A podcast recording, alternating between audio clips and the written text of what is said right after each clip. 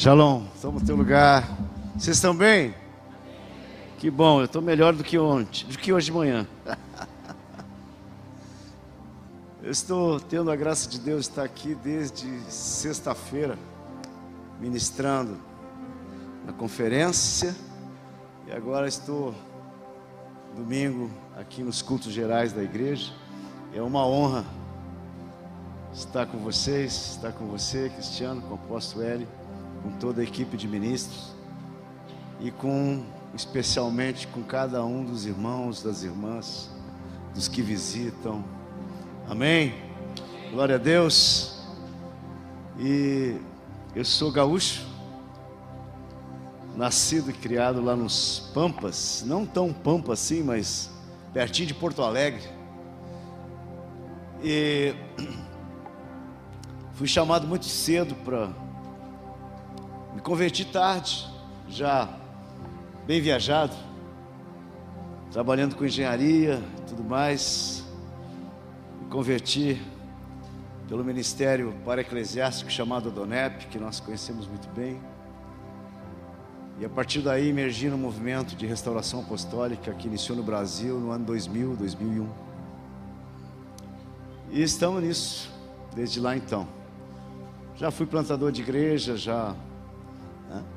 Já tive por outros ministérios e nos últimos anos então tenho servido na rede apostólica cristã. É uma rede de igrejas apostólicas, sede no Rio Grande do Sul, no interior lugar chamado Teutônia. E o nosso líder é o apóstolo Ricardo Wagner. Eu faço parte do presbitério. Eu e a minha esposa hoje não tocamos mais, não pastoreamos mais igreja local. Nós trabalhamos na, na transição de igrejas pro, do, do modelo pastoral para o modelo apostólico. E auxiliamos as nossas igrejas. Nós temos uma academia com aproximadamente 2 mil alunos, onde nós assim como vocês, treinamos e alinhamos e enviamos pessoas para os cinco ministérios. Então é isso, resumo, e Deus me chamou, os últimos anos, eu tenho um comissionamento apostólico, mas o meu chamado, eu me movo no mestral. E o Senhor tem então nos chamado os últimos anos para escrever materiais sobre o profético, ensino profético e especificamente dentro da área da escatologia, que concerne os últimos dias, os últimos tempos, aquilo que a, a, a teologia classifica como escatologia, seja, estudo das últimas coisas. E nesse trabalho todo, bem pesado, né? um trabalho de restauração, porque eh, nós entendemos já muito cedo na nossa caminhada cristã, que algo que a conta não fechava. A escatologia que nós recebemos dos nossos pais, dos nossos avós, a escatologia que nós recebemos das nossas escolas dominicais, ela veio de alguma forma influenciada, né, dos Estados Unidos, é, mas nasceu na Inglaterra faz muito pouco tempo, é, algo em torno de 120, 130 anos. Então, o que a gente pensa que o que sempre se entendeu como verdade, na verdade é algo muito novo. A igreja, a história da igreja, os dois mil anos de história da igreja, na verdade, a grande maioria do tempo, os pais da igreja, os apóstolos, o Senhor Jesus ensinavam diferente. Os reformadores também ensinaram diferente. Então, esse foi o nosso chamado. Estamos cumprindo, tentando cumprir esse envio do Senhor. E agora, esse ano, nós estamos fechando, uh, escrevendo em torno de mil páginas sobre o assunto, compreendendo cinco livros. Desses, três já estão editados,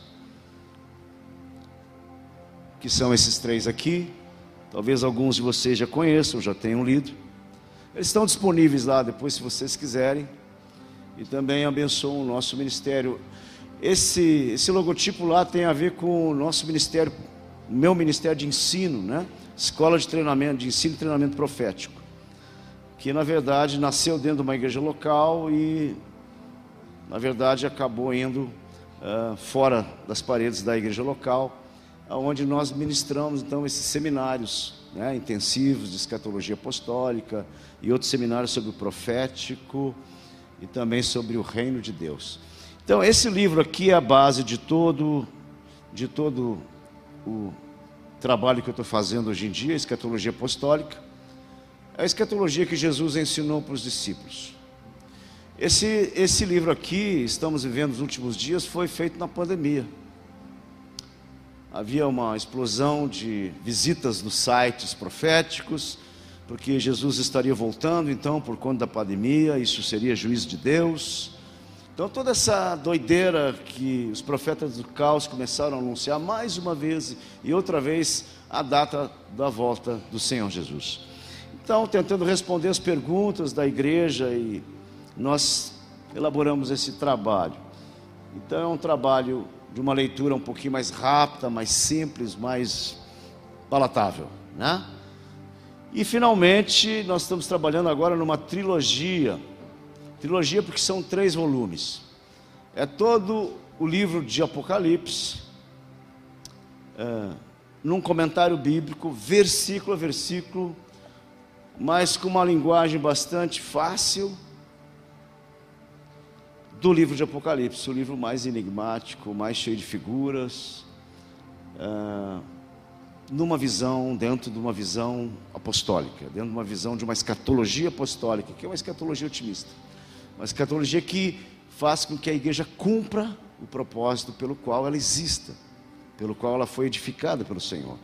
Então, Apocalipse desvendado, volume 1.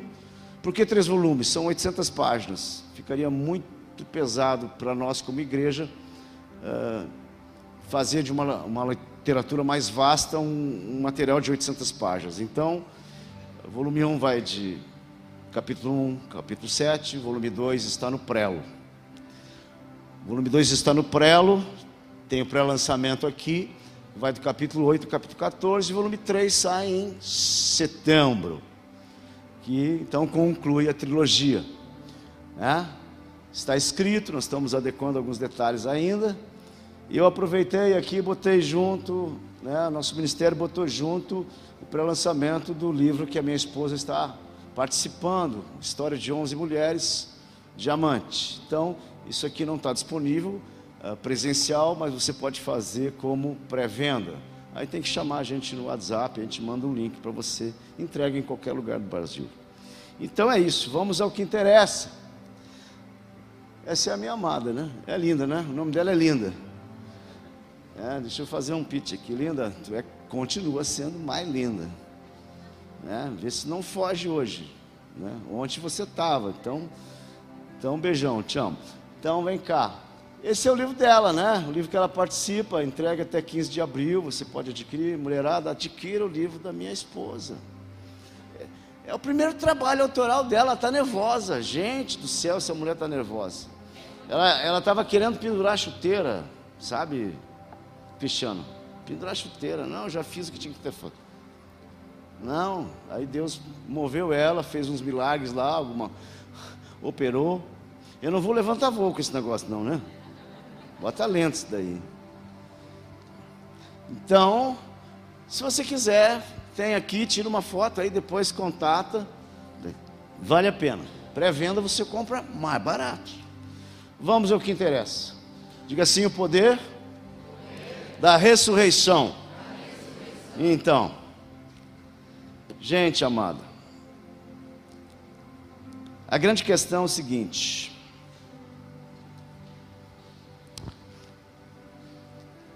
sempre quando eu falar nós aqui, não pegue isso muito para vocês, tá? Eu sei que o povo de Taubaté é diferenciado, amém?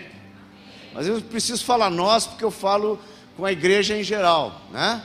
É a média, é a média, passa a régua. Tá? Não leve isso aí pessoalmente para ti, amém?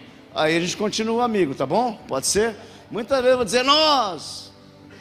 Aí você diz, mas eu, eu não, eu não estou nessa. Tudo bem, você está entendendo, tá bom? Então eu digo assim, a igreja, queridos, ela, ela sofreu um processo de, de demolição. E uma das coisas que tem que ser restauradas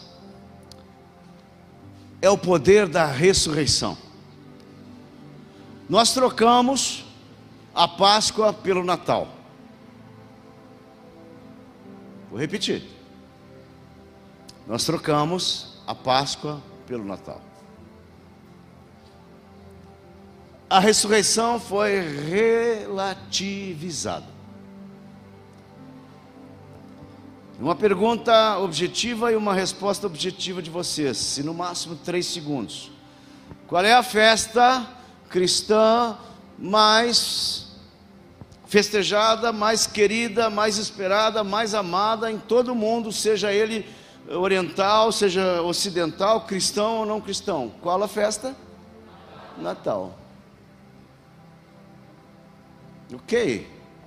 Antes que vocês pensam, esse homem é contra o Natal, muito pelo contrário.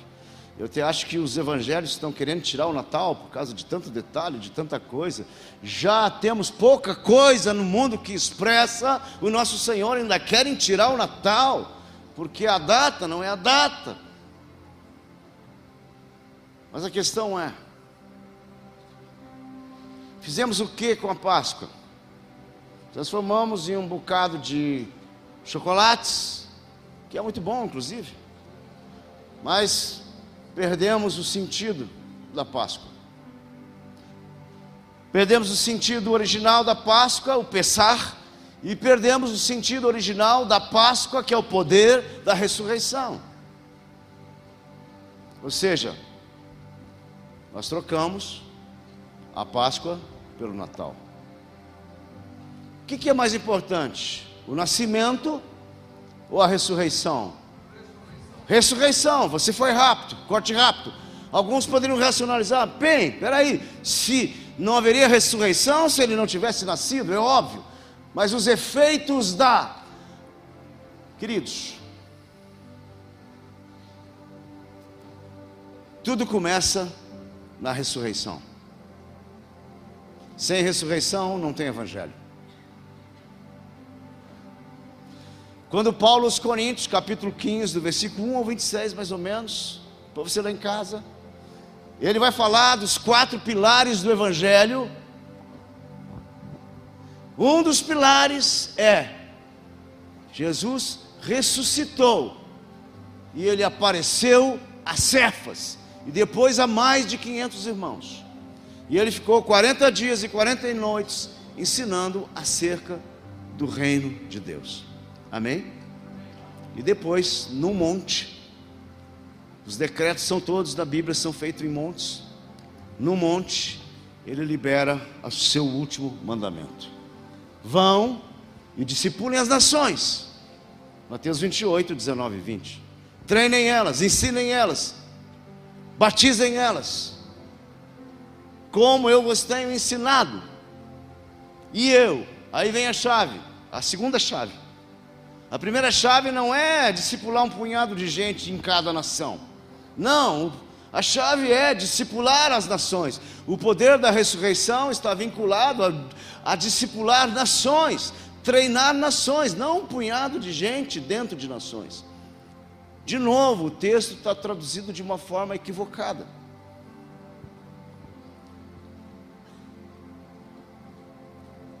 E Jesus disse então: a segunda chave, eu estarei convosco até o fim dos séculos. Diga assim, graças a Deus. Ele não vai nos abandonar.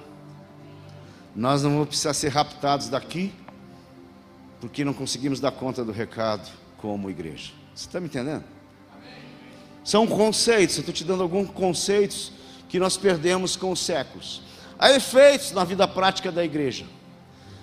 N.T. Wright, que para mim é um teólogo que todo mundo tem que ler, e ele não é nem canela de fogo, que nem eu, aleluia. eu sou raiz da Assembleia, gente. De vez em quando eu dou uns pulos aqui, fica calmo, aleluia. Eu amo a turma, meus amigos amados que me discipularam lá atrás. Beijo para os irmãos da Assembleia que estão online. E vocês, alguém que veio da Assembleia ou de qualquer outra tradição, Nós temos que dar honra e graça a esse povo que nos trouxe o Evangelho. Nós estamos aqui por causa deles. É verdade. Agora, eles nos trouxeram algumas coisas distorcidas, mas é a realidade que eles tinham. Eu expliquei isso muito bem no sábado. Se você puder, está gravado, né? Está tudo gravado, né? Então vá lá e vá lá, assista, vale muito a pena. Tem, tem toda uma mensagem né, sobre paz e prosperidade em tempos de crise. E N.T. Wright afirma o seguinte: o Novo Testamento, ah, em consonância com o Antigo Testamento, ou seja, a Bíblia toda, é, afirma que a questão principal é que o propósito de Deus é resgatar e recriar o cosmos inteiro. Jesus não morreu e ressuscitou para te levar para o céu. Jesus morreu e ressuscitou pelo cosmos. A restauração é do cosmos. Agora, é claro que eu e você somos a menina dos olhos. Amém? Diga assim, graças a Deus, sobrou para mim. Não é verdade? O destino de cada ser humano, diz Wright, individualmente deve ser compreendido dentro desse contexto. Somos parte de um, algo maior, diga assim: eu sou parte, eu faço parte de um todo, de um algo maior. Por isso a questão de propósito, por isso a questão de destino. Parte de toda a questão de ser salvo no presente, hoje, é que podemos desempenhar um papel vital como cooperadores de Deus em todo esse quadro que tem um propósito maior, que nós vamos chamar aqui de reino de Deus, amém? É disso que se trata. Mas olha o que acontece. Se nós não entendemos a esperança, a bendita esperança cristã, nós ficamos num círculo vicioso. Afinal, o que, que nós estamos esperando? E que faremos enquanto isso, enquanto esperamos? Essas duas perguntas, elas, se não respondidas uma, a outra não consegue ser respondida. Se eu não sei o que eu espero, eu não sei de onde vim, eu não sei onde estou, eu não sei para onde eu vou, eu não sei o que fazer. Amém? Por que você está aqui essa noite? Por que você faz parte dessa comunidade de fé? Essas são perguntas que você precisa responder para você. Porque senão a sua vida não tem propósito. Não que ela não tenha, propósito e graça já foram te dados nos tempos eternos. Paulo fala isso para Timóteo. Ei, Timóteo, propósito e graça foi nos dado nos tempos eternos, antes de que tudo existisse. Propósito tem a ver com destino, que tem que fazer, e graça é a capacitação para você executar isso. Amém? O problema é você convergir nisso, o problema é você se alinhar nisso. Por isso que você está aqui, isso poderia ser um bom motivo. Eu estou aqui, eu ainda preciso descobrir. Eu ainda não descobri. Eu ainda estou mais ou menos como esse moço. O que estou esperando? O que vou fazer enquanto isso? Não tem problema. Isso não é desmerecimento para ninguém. A questão é: tenha um coração ensinável.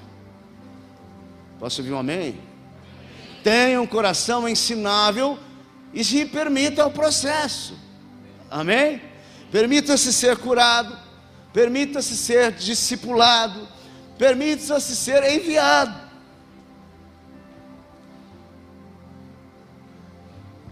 Esperando o que? Faremos o que? A maioria das pessoas, inclusive muitos cristãos, olha só, não tem a ideia de qual a verdadeira esperança cristã.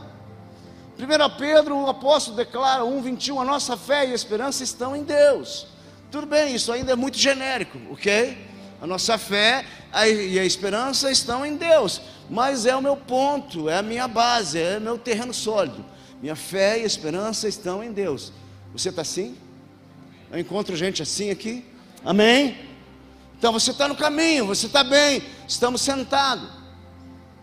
Mas muitos, muitos, muitos mesmo na igreja estão, eles reconhecem esse caminho, parece que estão sobre essa firme rocha, que é Jesus, mas não conseguem olhar para o futuro de forma positiva, de forma reativa positivamente, de forma que possam engrandecer o nome do Senhor na terra. Muitas vezes se encolhem no seu metron. Quando eu falo metron, é a área de ação das pessoas, lugar de influência das pessoas. Cada um tem um metron. A palavra grega é metron. É a tua área de influência. Às vezes Deus muda o metro, às vezes Ele amplia o metro, mas a gente nunca opera satisfatoriamente fora do nosso metro. Vocês estão me entendendo? Posso ouvir um amém? Não vá trabalhar com drogaditos se o teu chamado é com casais. Ei, está me entendendo? Você tem um metro, você tem uma área, você tem uma esfera. Eu dei um exemplo, mas tem tanta coisa. Nas coisas naturais também. Você vai trabalhar com construção civil se o teu negócio é contabilidade? Você pode até, mas como um apoio no negócio. Né? Assim funciona no reino de Deus. As coisas espirituais se refletem no natural, ou seja, as coisas espirituais são mais reais que as coisas naturais. E nós queremos separar os mundos, as coisas do céu, as coisas da terra. Dualismo, estoico. Isso é grego, isso é pagão. Precisamos sair rapidamente de Atenas para Jerusalém. Diga assim: eu preciso sair de Atenas para Jerusalém. Esse é uma restauração, isso é um processo de restauração. Isso tem a ver com teologia, que toda a nossa teologia foi encharcada de filosofia grega. Não só o catolicismo, influenciou todo o protestantismo também. Então, esse é um processo, nós estamos caminhando nisso. Há um processo de restauração e andamento. Diga assim: as profecias estão caminhando. Deus é um Deus em movimento. Nós vamos ver isso logo, logo. Esperando o quê? Faremos o quê? Infelizmente, a maioria não esperam e nem acreditam que nós cristãos tenhamos algo a dizer sobre esperança no mundo. Não é o caso aqui da sonha de Deus. Mas eu estou te habilitando a ministrar aí fora também. Eu estou impartido com você essa noite. Ok? Então receba como um ensino essa noite. Aprenda que muitos lá fora, talvez não você, seguramente não você, não é visto como alguém que pode trazer esperança não é visto como alguém que pode mudar alguma realidade. Nós estamos caminhando para isso, é verdade. E aqui não se trata de pessimismo, se trata de uma realidade que nós precisamos estabelecer. Não dizer já ganhei, porque se tivesse já ganhei, nós não teríamos o senhor Inácio na presidência. Então, sabe o que, que eu estou falando? Nós temos que aprender a fazer tema de casa e nunca mais errarmos.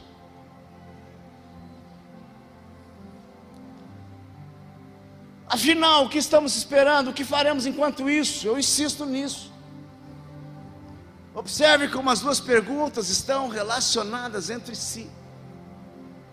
E eu gosto dessa moça pensante. Ela está preocupada. Certas coisas nós precisamos estar preocupados. Amém?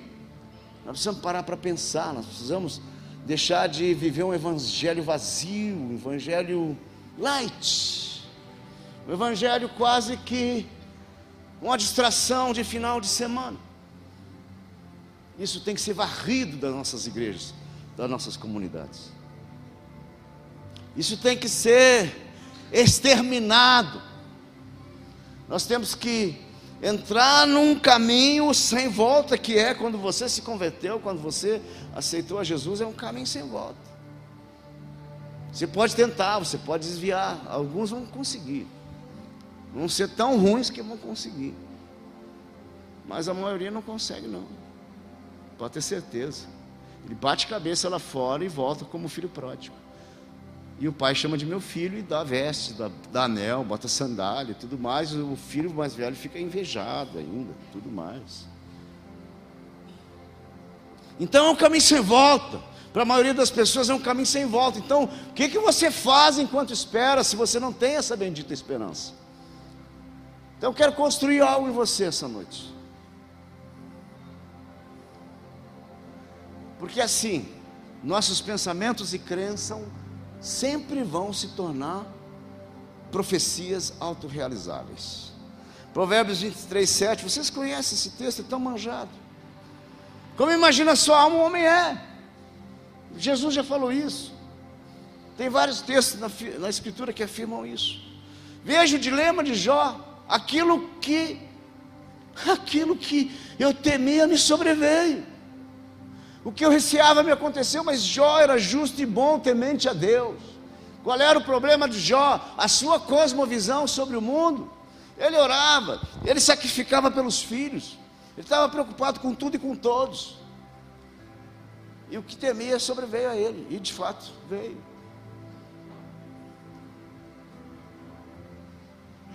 Então, não é o fato de você ser um crente sincero, ter um coração rendido ao Senhor, se você não tiver uma cosmovisão e não saber qual é a sua bendita esperança, você pode se pegar nessa. Um trauma, um desastre, uma enfermidade, uma falência, podem te tirar de rota. Porque nós não estamos imunes. Não somos imunes. Uma coisa eu tenho aprendido na minha vida: toda derrota, toda queda, foi sempre para mim, e é para todo mundo uma pedagogia, uma pedagogia de Deus para nos capacitar para um nível bem maior. Estão entendendo? Então, se você está vivendo algo não tão bom, não simplesmente se arrependa, fica desesperado. Sim, se, se você entende que é você mesmo que semeou aquilo, porque é uma lei universal.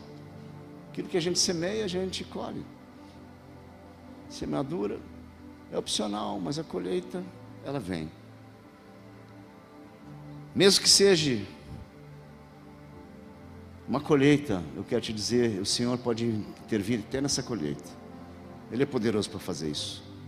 E até te livrar dessa colheita. Ou pelo menos das consequências mais ruins dessa colheita.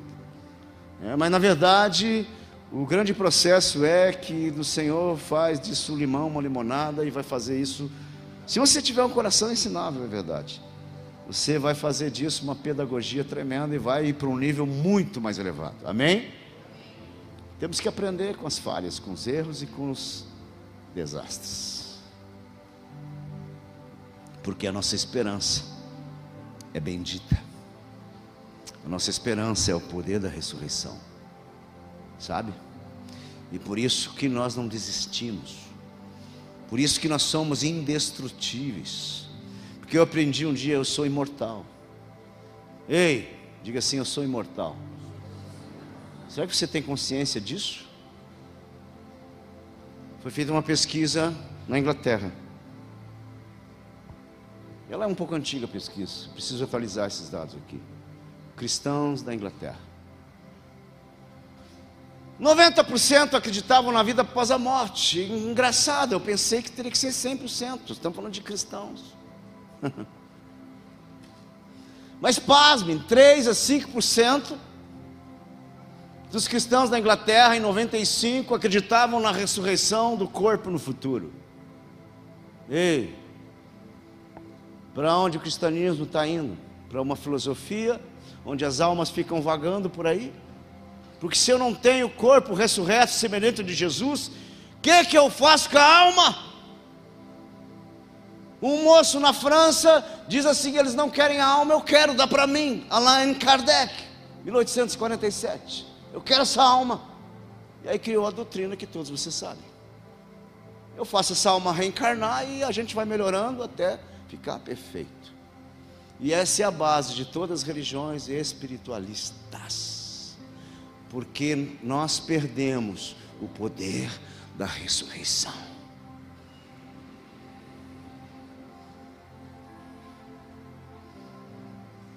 Bem, nós não estamos na Inglaterra, estamos na Sonho de Deus em Taubaté.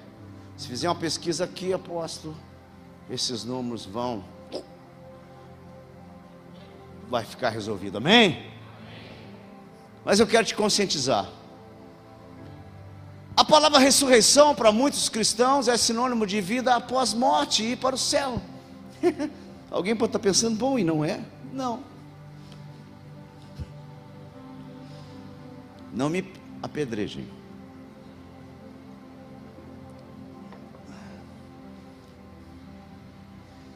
Nós temos uma dicotomia na igreja: Evangelho da cruz e Evangelho do reino. Diga, Evangelho da cruz e Evangelho do reino. O problema é que nós temos falado pouco sobre isso, oposto L. Nós temos que falar mais sobre isso. Nós temos que incomodar sobre isso. Vamos atirar pedra. E quando evitamos de falar, nós temos causado dano à igreja. Evangelho da salvação é, é eu tinha, tinha que ter pego lá, tem um levantamento tudo na Bíblia. Quantas vezes aparece Evangelho da salvação? Umas três vezes. Evangelho do reino, inúmeras vezes. Evangelho de Deus. Vários termos que aparecem assim. Jesus ficou ensinando 40 dias e 40 noites depois de ressurreto, com o corpo glorificado, comendo com eles.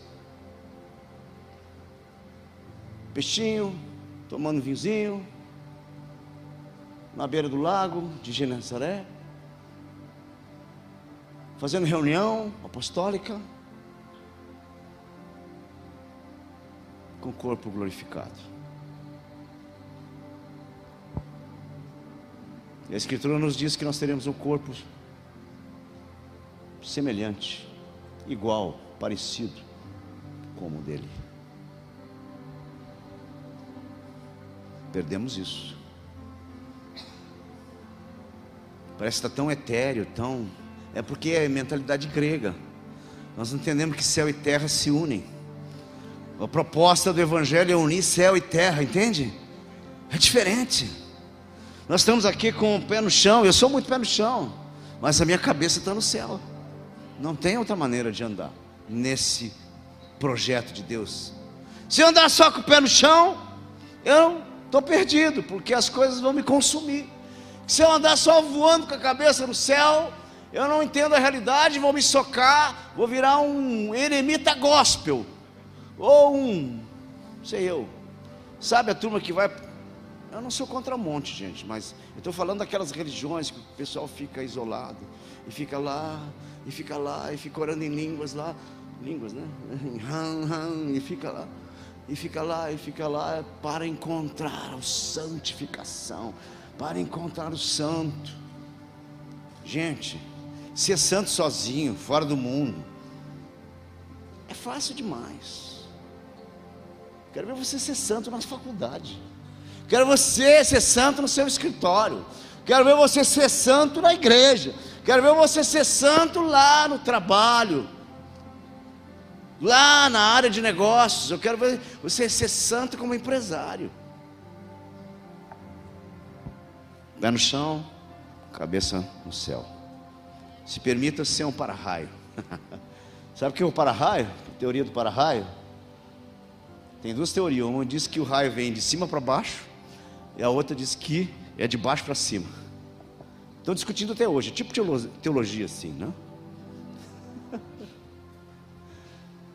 A ciência também tem suas traves. Queridos, qual a esperança suprema do cristão? A esperança de mudança, transformação, novas possibilidades no presente? Eu pergunto para vocês: há esperança de mudanças no presente? Sim ou não? Sim! Observe como essas duas perguntas estão de novo relacionadas entre si. Agora, preste atenção nisso aqui. Se nós entendemos que esperança cristã é ir morar no céu, porque é assim que nós vemos muita gente boa, gente honesta, gente cristã, gente de oração, ter essa cosmovisão, ter essa visão de mundo. A esperança cristã é ir morar no céu. E a salvação é algo distante desse mundo. Salvação não tem muito a ver, não tem nada a ver com esse mundo. Essa é uma cosmovisão que travou a missão da igreja nesses últimos dois séculos.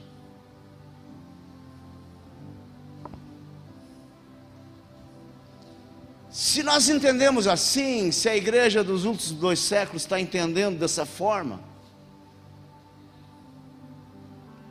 o que vamos fazer com essas revelações? Eu vou te encher de Bíblia hoje, não tem jeito. O que que nós vamos fazer com essas revelações? Então essa moça está com os olhos arregalados. Eu gosto dela porque ela está atenta, ela quer saber. Você quer saber? Hey, ela leu Isaías 6,3 e diz assim: clamavam uns aos outros, dizendo: Santo, Santo, né? os anjos, os querubins, é o Senhor dos exércitos, toda a terra está cheia da sua glória. E ela foi e começou a regalar os olhos toda a terra está cheia da sua glória. Está afirmando isso. Isso está feito, já existe isso. Sim ou não? Não, está em andamento. No céu já está feito.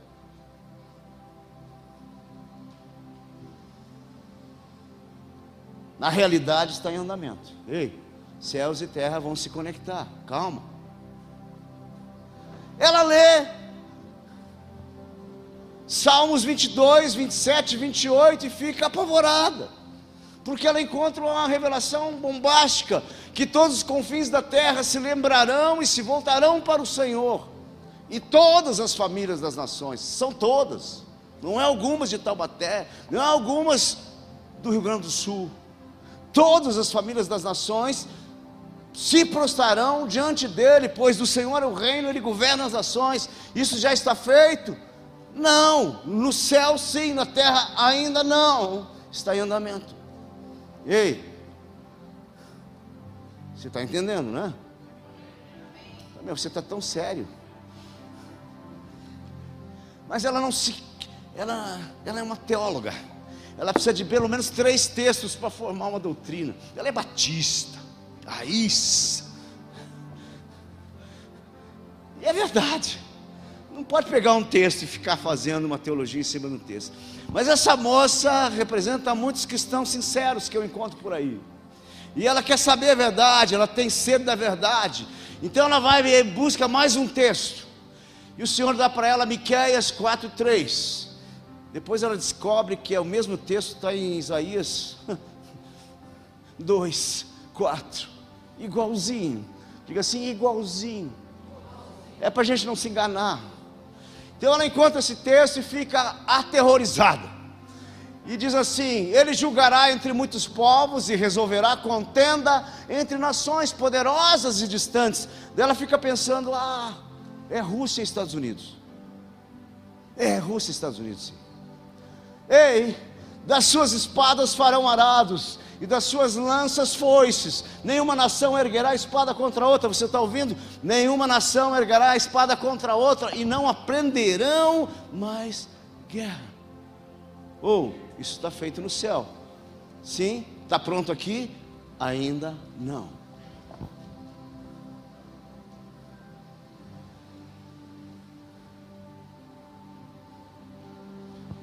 Bom, se a minha cosmovisão de salvação aí para o céu, o que, que eu faço com isso? Essa é a base da minha fé. O que, que eu faço com isso? E aí essa moça é uma teóloga, ela vai e cavoca. Eu gosto de gente que cavoca, que fica perguntando, que quer saber. Ei, ei, fomos, nós fomos enganados com teologia fast food. Vou repetir, nós fomos enganados com teologia fast food, teologia de internet, versículos fora do contexto, capítulos fora do, do texto, livros inteiros fora do contexto sendo nos ensinados. Ou Filipenses, essa moça acha Filipenses 3:20 e aí ela enlouquece, no bom sentido da palavra.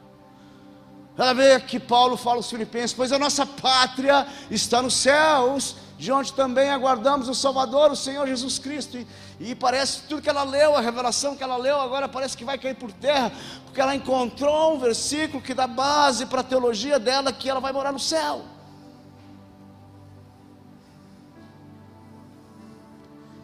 Mas ela é uma batistona dedicada. E ela vai fundo, ela vai nos originais.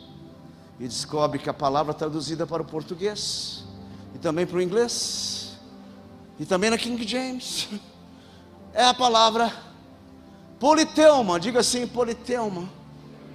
Eu tenho que ser um pouco teólogo aqui essa noite para você entender isso. A palavra ali é politeuma.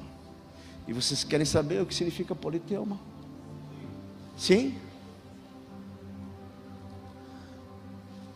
A administração de afazeres civis ou de uma comunidade. Constituição, segundo, segundo, segunda tradução possível. Constituição de uma comunidade, forma de governo e as leis pelas quais é administrada. Então a tradução literal disso teria que ser, pois a nossa constituição, a nossa forma de governo está nos céus e não a pátria, porque isso dá uma conotação de lugar físico. E aí o ateísmo filosófico que entrou na nossa mente através de Agostinho e permeou toda a nossa teologia, nos faz pensar: não, a nossa pátria é no céu. Não, a nossa administração é do céu. Jesus, isso é coerente com as Escrituras. Jesus diz assim: Olha, ei, ei, vocês têm que orar assim, ei, faça-me a sua vontade. O céu tem que vir para a terra. Ele ensina isso. É a oração do Senhor: seja feita a tua vontade, venha o teu reino, assim na terra como é no céu, ou seja, venha o politeuma do céu para a terra, os conceitos do céu na terra, os conceitos de governo, os conceitos de arte, os conceitos de administração, os conceitos de igreja, os conceitos, todos os conceitos nas sete áreas de influência que nós chamamos, estão no céu.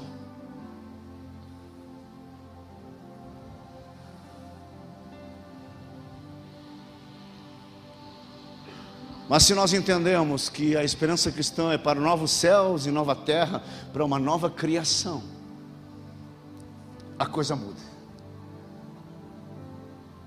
Ei, olha a alegria dessa mulher. Olha a expressão esfuziente da revelação. Ela encontra, ela vai para Salmo 115 16 e encontra o seguinte: os céus são os céus do Senhor, mas a terra ele deu para os filhos dos homens. Diga amém. amém. Mas quem sabe, isso é a antiga aliança, é salmos, salmos são poéticos. E ela então vai para Mateus. O que, que nosso Senhor diz sobre isso? A palavra dele é derradeira, sim ou não? Ei, hey, o que, que ele disse? Bem-aventurados os mansos, porque eles herdarão a terra. Não satisfeita Volta para os Salmos, mas os humildes receberão a terra por herança e desfrutarão pleno bem-estar. Diga aleluia. E no fim, e no dia, e aí como é que fica? Apocalipse 5. E para o nosso Deus os fizesses reis e sacerdotes, e eles reinarão sobre a terra. E aí entra mais uma confusão nós começamos a acreditar que isso só quando Jesus voltar. Só que isso está em Apocalipse capítulo 5. E no Novo Testamento você vai encontrar Pedro dizendo que nós somos já reis e sacerdotes. E Apocalipse capítulo 5 é o início da história. O final está no 21, 22. Então esse reinado já está acontecendo. Assim como essas profecias, elas estão andando, elas estão caminhando. Deus é um Deus em movimento. Ei, Deus é um Deus em movimento. Não há estática. O reino é um reino em movimento. Amém? Vocês estão me entendendo, gente? Gente querida, 1 Pedro 1,13, Ele nos regenerou para uma esperança viva por meio da ressurreição de Jesus Cristo dentre os mortos. Atos 24, 15, tem em Deus a mesma esperança desses homens, que haverá ressurreição, tanto de justos e injustos. Isso era a base do cristianismo, essa é a base da nossa fé. Se a esperança já se manifestou em Jesus na sua vinda, mas principalmente na sua ressurreição. Por que, que eles eram martirizados. Por que, que Estevão foi o primeiro mártir? Porque ele falou do poder da ressurreição. Quando ele falou da ressurreição de Jesus, o sumo sacerdote disse que herege e o herege tinha que morrer a pedradas, e aí começaram a apedrejá-lo. Saulo estava lá, consentindo com o fato. Isso aconteceu três anos e meio da ascensão do Senhor. Esse foi o fim da última semana de Daniel. A partir daí, somente a partir daí, o Evangelho foi liberado aos gentios. Ei, escute aqui.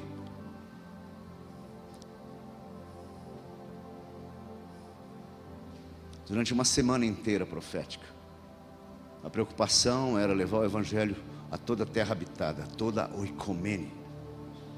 Esse era o mandato. Onde tivesse um judeu, tinha que ouvir o Evangelho. E assim foi feito. Tanto que toda a terra ouviu o Evangelho naqueles dias.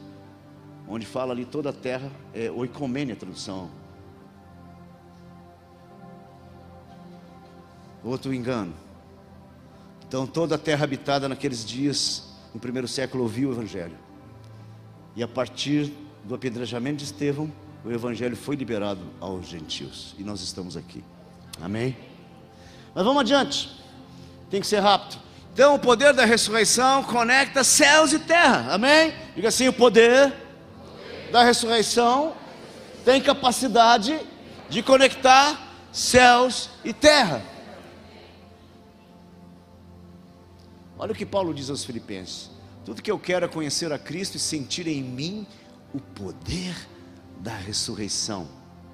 E ele acrescenta: quero também tomar parte dos seus sofrimentos e me tornar como ele na sua morte. Por isso que eu digo, não é tudo flores. O processo de avanço, o processo de conquista, o processo de restauração de todas as coisas envolve perdas.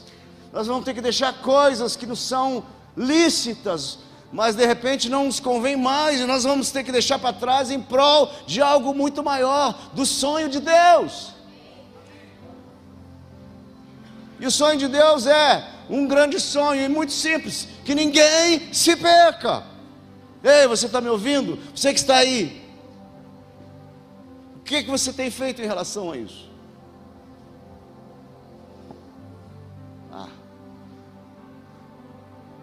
Esse capítulo de Filipenses é um dos mais fantásticos.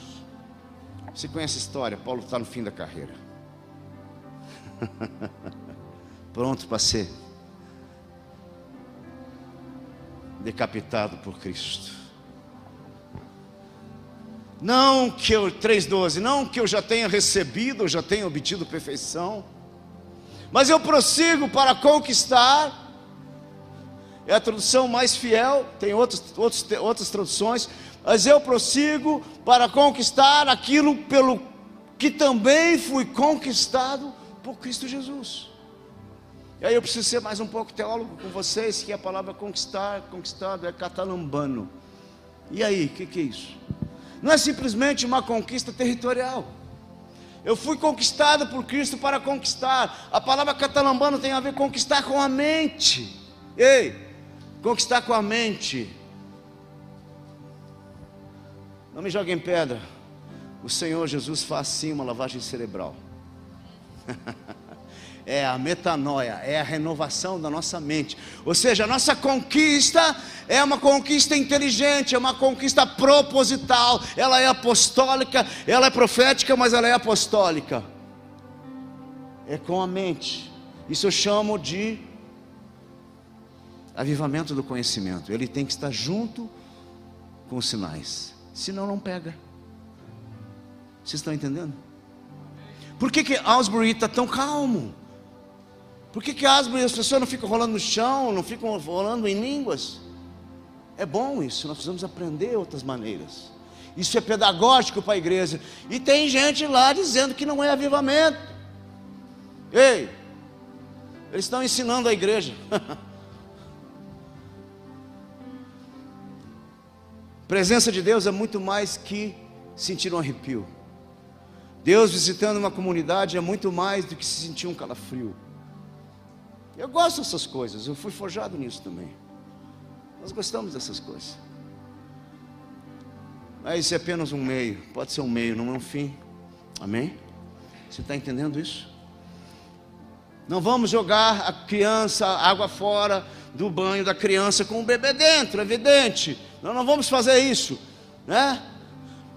Nós vamos reter tudo, vamos ad, admitir as coisas, vamos reter tudo. Há uma restauração em andamento e tantas coisas precisam ainda ser restauradas. E aí em 1 Coríntios 15, 1 a 26, eu vou encerrar aqui. Paulo vai falar dos quatro pilares do Evangelho do Reino.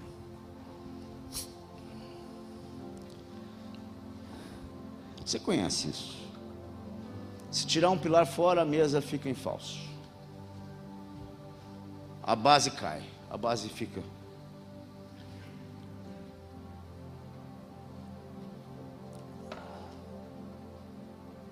Você está você tá observando aí? O texto é 1 Coríntios 15, de 1 a 26. Não vamos ler para não para ganharmos tempo. Na verdade, esses quatro pilares dá para exemplificar nessas, resumidamente, nessas quatro afirmativas. Cristo morreu pelos nossos pecados, amém? Evangelho da cruz. Isso é a base de tudo. Sem salvação, você não pode ver o reino de Deus. Foi que Jesus falou para Nicodemos. Nicodemos foi ter com ele de noite. Jesus disse assim: ó, Nicodemos estava vendo que algo diferente estava acontecendo ali. Embora ele, receoso por causa da sua reputação, foi com, ter com Jesus de noite. Jesus espelhou Nicodemos: quem não nascer de novo não pode ver o reino. Nicodemos não entendeu nada, começou a fazer um arrazoamento, assim, como é que eu vou entrar para dentro do ventre da minha mãe e nascer de novo? Sabe, um homem tão inteligente, tão letrado, tão teológico, estava ali como uma criança aos pés do Salvador. Que coisa, quando nós chegamos aos pés do Senhor, toda a nossa orgulho, toda a nossa autossuficiência vai caindo por terra, vai se despedaçando. E Jesus não tem misericórdia de Nicodemos. No versículo 5, dois versículos à frente. Ele diz: Nicodemos, quem não nascer da água e do espírito não pode entrar no reino. Então veja que o reino, para você entrar no reino, para você receber salvação, você não faz esforço nenhum. Aqui Cristo morreu pelos seus pecados, amém? Mas não podemos tirar o fato que Cristo morreu pelo cosmos, porque senão você acha a última bolacha do pacote. Romanos, a teologia de Paulo vai nos ensinar que toda a criação geme na expectação, na expectativa da manifestação dos uios, dos filhos maduros de Deus. Esses somos nós. Amém? Porque as florestas serão restauradas, os mares serão alinhados. Ei, Há alguns, há alguns modelos disso acontecendo na terra. Ninguém leu sobre o avivamento das Ilhas Fiji, lugar que era morto, não dava nada, nem alga. Procure isso, tem na internet. É da série de transformações. É do, do segundo volume já. As primeiras transformações falam de Almolonga, né? falam da Colômbia, falam de Hammett na, nos Estados Unidos. São são modelos de avivamento que aconteceram quando a comunidade cristã daqueles locais, daquelas cidades, daquelas regiões começaram a se unir em intercessão fervorosa e unida. Ei, unidade. Chaves. Alguns processos de remissão de terra, de restauração foram acontecendo. E quando eu falo que as águas vão ser restauradas, os mares, as florestas, as pessoas ficam assim, mas como? Mas já tem modelos disso acontecendo na terra. E Fiji foi um deles. Você leia, fantástico, lugares que não tinha nem alga. Ah, quando eles remiram aquilo, quando eles entenderam o processo de Deus para aquilo, quando os pastores pediram perdão pelo sangue derramado, pelo assassinato dos, dos missionários que foram lá evangelizar aquela, aquelas tribos, foram canibalizados. Quando esse sangue foi remido, as águas começaram a produzir peixes, e grandes peixes, e alimentou essa, e esse povo ficou rico.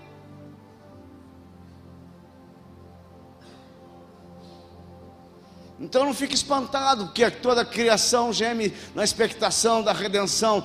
Todo o cosmos será remido. Nós estamos falando de novos céus e novas terras. Amém? É disso que se trata, essa é a tua esperança, o poder da ressurreição. Você vai receber um corpo glorificado semelhante ao de Jesus. Ei, eu vou estar melhor do que hoje. Quando eu acordar, eu vou ter 33. Hoje eu tenho 66. Imagine eu com 33. É? É? Eu estou brincando, mas estou falando sério. Se eu vou ressurgir com o corpo semelhante ao de Jesus, é 33. Não sei se você está me entendendo. Você está entendendo? Eu não estou fazendo teologia disso. Eu tô, estou te dizendo. Pegue se você quiser. Amém? Mas nós teremos um corpo glorificado.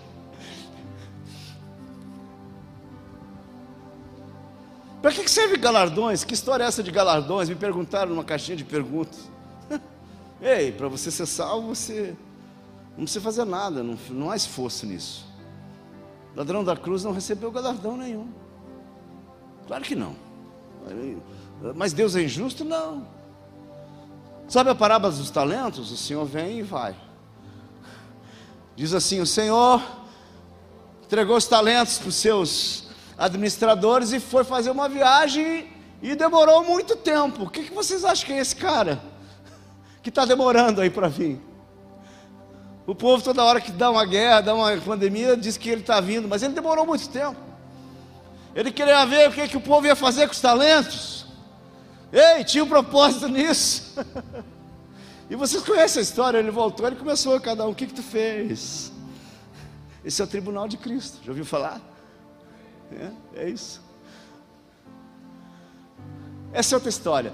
Mas ele morreu para os pecados, ele ressuscitou ao terceiro dia. Ele ressuscitou ao terceiro dia, queridos. Amém? Você crê nisso? Agora ele apareceu. Ele apareceu a Cefas, ele apareceu a mais de 500 irmãos. Se ele não apareceu para você, ele vai aparecer. Como assim? Sim. Você nunca teve um encontro de poder com Jesus?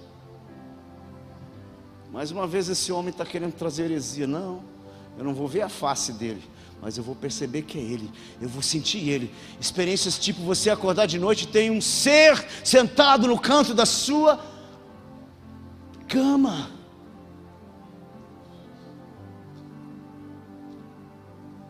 Não fazendo doutrina, estou dizendo que são experiências pessoais. Mas ele, se ele não apareceu para você, ele vai aparecer. Ah, mas foi um anjo, não importa. Ele se manifestou, você disse: O Senhor falou comigo. Ele apareceu para mim, eu sabia que era ele. Mas que, que, jeito ele tem? Como é que é o cabelo dele? É olho de fogo? Eu não sei, você não vai ver. Só naquele dia você vai ver. Mas a promessa dele é que um dos pilares do Evangelho que ele apareceu, ele se manifesta. Eu tenho orado em alguns encontros, em alguns lugares, sobre as pessoas terem encontros de poder com o Senhor. Isso muda a tua natureza. Ei, se tinha alguma coisa lá dentro ainda que funcionava errado, vai mudar. E não pense que, que pode ser uma coisa assim, ai, fantástica. Acordei orando em línguas, vou orar em línguas a semana inteira. Às vezes não, às vezes é tão suave como Ausbury. Às vezes é tão puro e tão ingênuo mas te transforma de dentro para fora de uma forma tão tremenda que você sabe que foi um encontro com Ele. Somente encontros com Ele tem a capacidade de fazer isso. Amém? Você quer ter isso? Ore por isso, clame por isso. E finalmente, Ele reina, amém? Mas Ele não está aqui, mas Ele disse que e enviar um outro consolador, e que estaria conosco até o fim dos séculos, ou seja, onde ele está agora, diga assim aqui. Bota aqui. Então, ele reina ou não reina? Ele reina desde que pisou nessa terra e quando antes de ascender os céus, ele disse: Foi-me dado todo o poder nos céus e na terra. Isso aconteceu após a ressurreição. Ele desceu ao inferno, desceu no Hades, ministrou os demônios e disse: Foi-me dado todo o poder nos céus e da terra. Vão e discipulem as nações. Estão entendendo todo o processo de restauração, todo o processo do poder da ressurreição? É isso que nós temos que ver, esse é o Evangelho. E finalmente eu quero te dizer o seguinte: na linguagem do Novo Testamento, o reino de Deus não diz respeito a um destino pós-morte, nem escapar desse mundo para o outro. Jesus se refere ao governo soberano de Deus, assim na terra como no céu. É simples. Muitos pensam que entrar no reino de Deus é ir para o céu.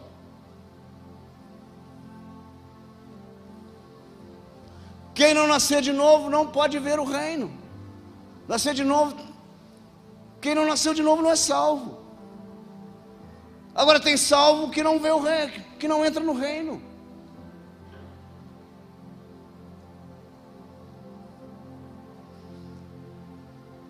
A interpretação equivocada surgiu como um resquício de platonismo, só um pouquinho de, de história para entender como é que apareceu isso. Gnosticismo que contaminou várias correntes do pensamento cristão. Esse é o pai disso. Platão, filho de Aristão, 400, quase 400 anos antes de Cristo. Influenciou toda a nossa teologia. Agostinho foi um dos papas disso. Antes de morrer, disse que ele se arrependeu. Mas ele não estava, o estrago estava feito. Cristãos, e aí eu finalizo, realmente não devem, diga assim: eu não devo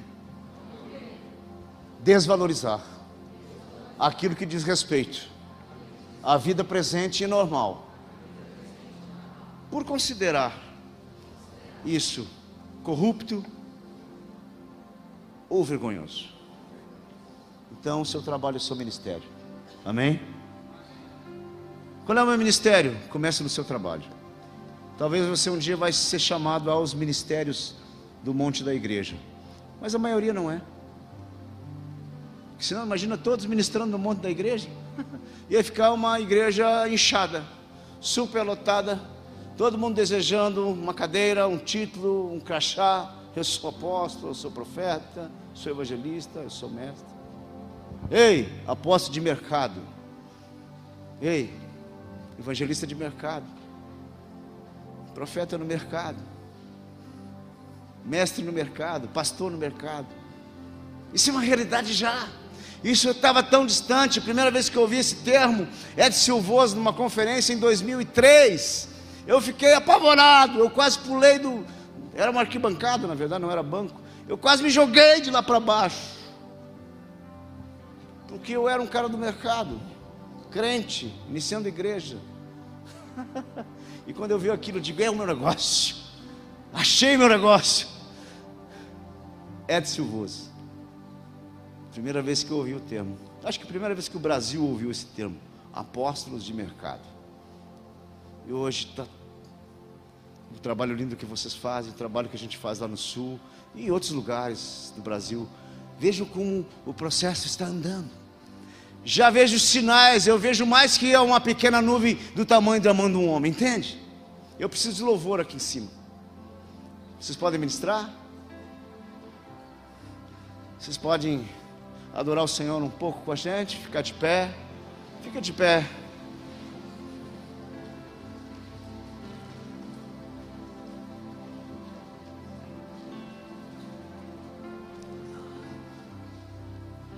E... Aleluia.